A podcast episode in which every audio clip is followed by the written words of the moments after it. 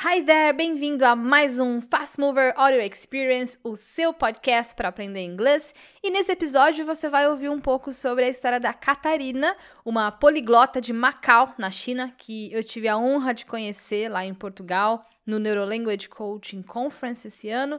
A Catarina fala oito línguas, incluindo o português, e ela me falou de um fenômeno que se chama Chinglish, que é uma mistura de chinês com inglês. Muito interessante observar essa evolução de um idioma e a influência de outras culturas. Enfim, esse papo tá demais. Lembrando que para deixar o seu e-mail na lista de espera para a próxima turma do meu curso fechada de inglês 100% online, é só acessar o inamara.com barra curso tracinho online. Então, bora aprender um pouquinho com a Catarina. Stay tuned and listen up.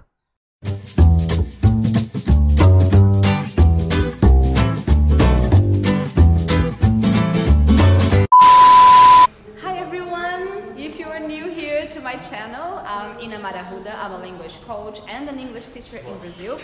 At the moment, I am in Portugal, Lisbon, at the Neuro Language Coaching Certification, and I had the opportunity to meet amazing people, including Katarina. Hi, Hi, thank you Katarina. very much. Thank you very much, Inamara. Inamara. Um, I'm really happy to be here. It's my first time to be in this conference, and there are a lot of amazing people we can meet with, a lot of polyglots, and a lot of experts. So it's a really, it's a really interesting experience, right? Yes, and I have heard that you speak a couple of languages, don't you? yes, a couple of languages. uh, currently, I speak uh, eight languages. Eight languages. Eight languages, yes, but I can still learn more. I can still my God. learn. I was learning German, but I stopped it because of my Spanish exam. What an inspiration for us. so, what languages do you speak? Um, okay, first of all, uh, as, well, as well as I'm from Macau, uh, I speak Cantonese as my mother tongue, uh, Mandarin uh, without any accent, um, and then uh, let me think. So There are a two lot so of- far. Yeah, two. Uh, Third. English. English. Uh, Portuguese. P- p- Portuguese, yes. Uh, Spanish. Spanish. Uh, Japanese. Oh, Another hand. Japanese. Okay. Good. uh, and then what else? Um, Italian. Italian. Uh, and Polish. Polish. Any Yes. others? No. Are you sure? Uh, Currently, no. I cannot say that I speak German because I just learned. So, so going going to the next to the ni- ninth, which is German. which is German, yes. Right, and please tell us how did you manage? What did you do? Like, how is it to learn several languages? Well, um, it become uh, if you ha- if you have a really gorgeous girlfriend or boyfriend, you will just go to learn that language That helps. without melt. It helps. And then when you're changing the environment, when you're going to do some language exchange, uh, such as italki, where I teach as well, uh, there are a lot of a lot of polyglots that we can learn about, and we can always doing some language exchange. Um, you can teach um, Brazilian Portuguese, for example, and then the person will learn with you, and then at the same time you can practice English with them. So inspiring. so you teach on iTalking, right? Yes, italki and Amazing Talker, which is a Taiwanese platform. Oh but my. yes, in italki and Amazing Talker. Why are you so interested in neuro language coaching? What brought you here? Well, I think uh, this is a really new topic for us as educators because um, besides of teaching uh, students like grammar stuff and our, our culture stuff, we will also need to learn uh, how the brain works. So we can know that um, the people will, will like to have, have, have more rest, have a break in our studies, or even when they achieve something, oh, I can speak in English very fluently without an accent. So we should celebrate. Yeah, So- celebration is so important, such yeah, important yeah, part of yeah, it, right? Yeah, yeah, yeah, yeah. And so I think that um, so I think that this conference will help us a lot to get some theory basis to know the reason why behind we are teaching it like this. Exactly, and that helps a lot. That helps a and lot. Mm-hmm. you mentioned something um, that I found extremely interesting, with, which is uh, a different type of English that, that Oh. you kind of noticed, I think, uh, where you live, Mm-hmm. which is Chine English. Yeah, it's Tell like me someone more about of it. English, right? Yeah, yeah, yeah. yeah, yeah. Oh, well, that's an interesting topic because uh, in where I live, in Macau or even in Hong Kong, we speak Cantonese. But the way we speak Cantonese is, l- is a little slightly different with the Cantonese they speak in the south of the China. Well, that's my opinion, but in Macau and Hong Kong, we usually mix a lot of English words in our Cantonese.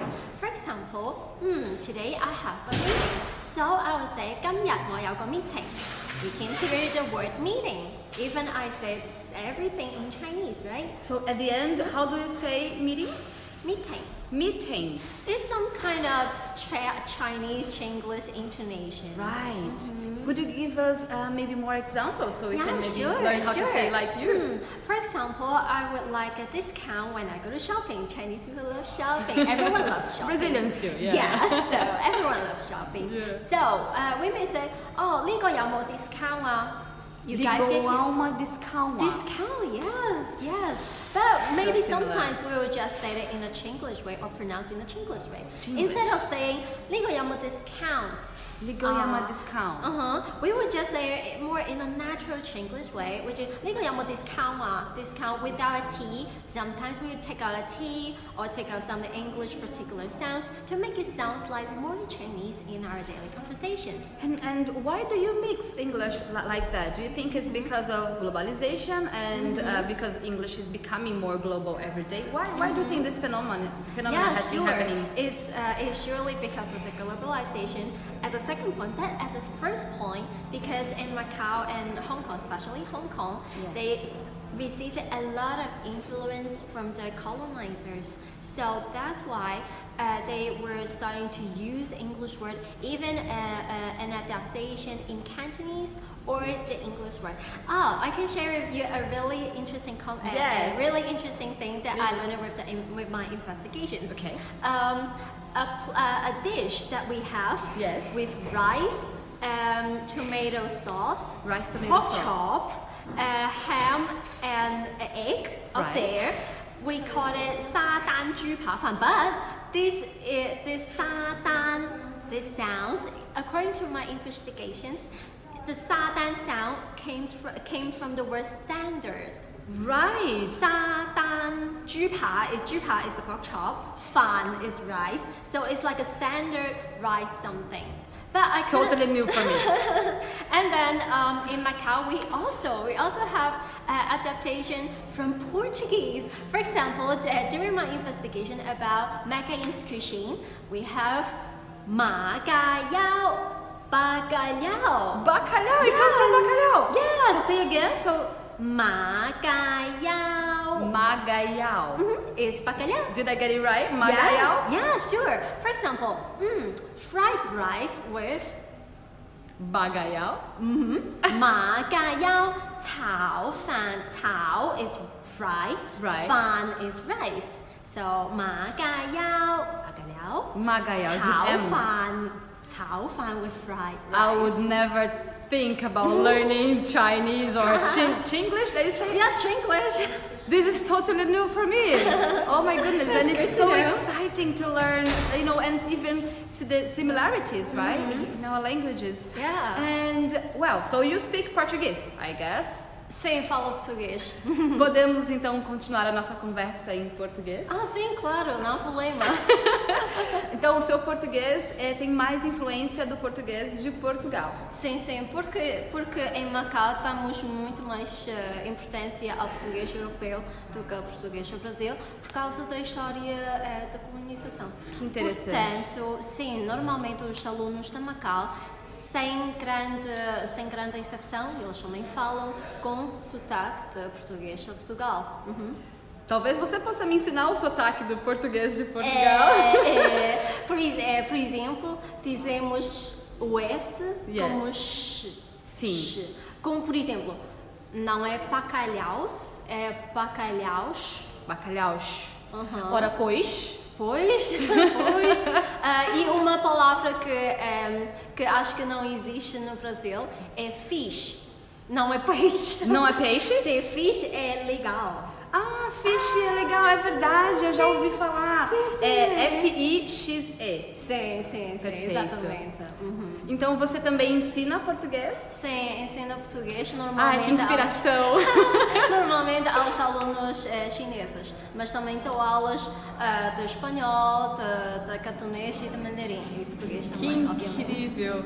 Então, me diz uma coisa, Catarina, se o pessoal do Brasil que estiver assistindo você quiser te encontrar nas redes sociais, Sim. como que eles te encontram? É fácil? Ah, sim, é muito fácil. Onde Por está? No exemplo- Instagram, no YouTube? Uhum, uhum, sim. Por exemplo, ah, tem o YouTube, que é Catarina Choi, vai depois aparecer em qualquer lado. Uhum. Catarina Choi, este canal, vocês vão aprender mandarim comigo em português. E Uau. com, e com muitas, muitas, muitas, eh, e muitos interesses. Por exemplo, um, um spoiler. Spoiler. Hum, oh, como se diz obrigado? Não é xixi, não é Donald Trump, não é uh, tontinho, mas é ciência. Ciência. Aham, muito bem. Did I get it right? Sim, Ciência. sim, sim, obviamente. Learning, learning. awesome. So if they want, okay, switch to English now. Uh, so if they want to subscribe to your channel, I'm gonna leave it down here on the description. And you're also on Instagram, right? Mhm, yes, my Instagram page is all about uh, illustration. So maybe you can, you guys can try to search me with Choi Creative Projects. I'll leave them all down below. Yay! Well, I have learned a lot in 10 minutes, so I hope you guys have enjoyed this conversation as well. Yeah. And please let's uh, continue this conversation down below on the comments. So let us know what you loved the most, what you learned with her, and if you want us to come up with new videos for you, please let us know on the Let comments. us know in the comments. And also, please subscribe. Please ask my audience to subscribe to my channel.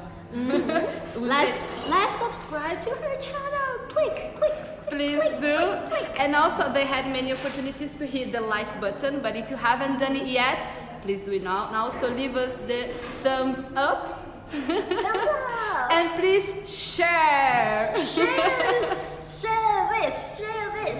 Share this video, and I see you all next video then. Take care, guys. Bye. How do you say bye in Chinese? 再见。 Dai Tian. 再见. Tian, is that correct? Dai Tian?